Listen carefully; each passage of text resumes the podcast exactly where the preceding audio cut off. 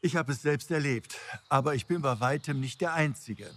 Beschimpfungen im Netz von einer solchen Aggressivität, dass das nicht mehr unter dem zu netten Begriff Trolle einzuordnen ist, sondern Hate Speech, Hassrede.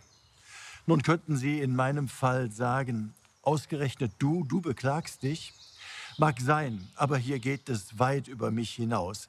Ich habe den Eindruck, unsere ganze Gesellschaft driftet immer mehr auseinander. Hier die einen, dort die anderen. Dazwischen Gräben. Gräben, die mit jeder Hasstirade wieder tiefer werden. Gruppen, die sich immer fremder werden. Fast schon eigene Kulturen, die sich in ihrer Bubble abschotten und unter dem Radar der gesellschaftlichen Gemeinschaft fliegen. Aber wirklich miteinander reden? Dialog, Überwindung dieser Gräben? Fehlanzeige. Wir als Christen, als Kirche sind davon nicht ausgenommen. Ein Post in einer hitzigen Diskussion mahnte neulich an, benehmt euch wie Christen, nicht wie Henker. Schnell wird die eigene Spiritualität, Überzeugung oder Gewohnheit absolut gesetzt, wo es nicht sein müsste. Ich denke, dass nicht unterschieden wird zwischen dem, was uns von Gott her verbinden sollte, und dem, was legitime, unterschiedliche Wege zu Gott sind. Ja, es gibt unterschiedliche Wege zu Gott, natürlich. Das gilt es zu akzeptieren und nicht zu bekämpfen oder schlecht zu machen.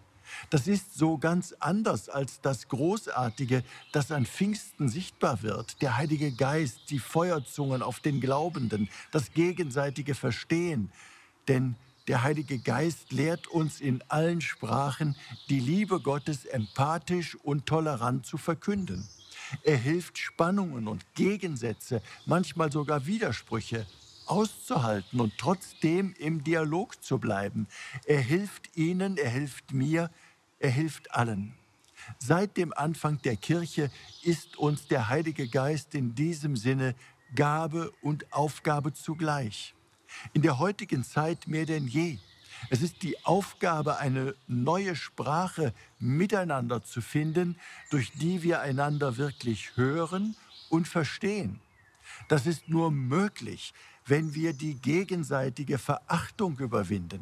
Das ist nur möglich, wenn wir lernen, auch im Gegenüber einen Tempel des Geistes Gottes zu erkennen. Das ist nur möglich, wenn wir uns durch den Heiligen Geist, den Geist der Liebe und Versöhnung erneuern lassen.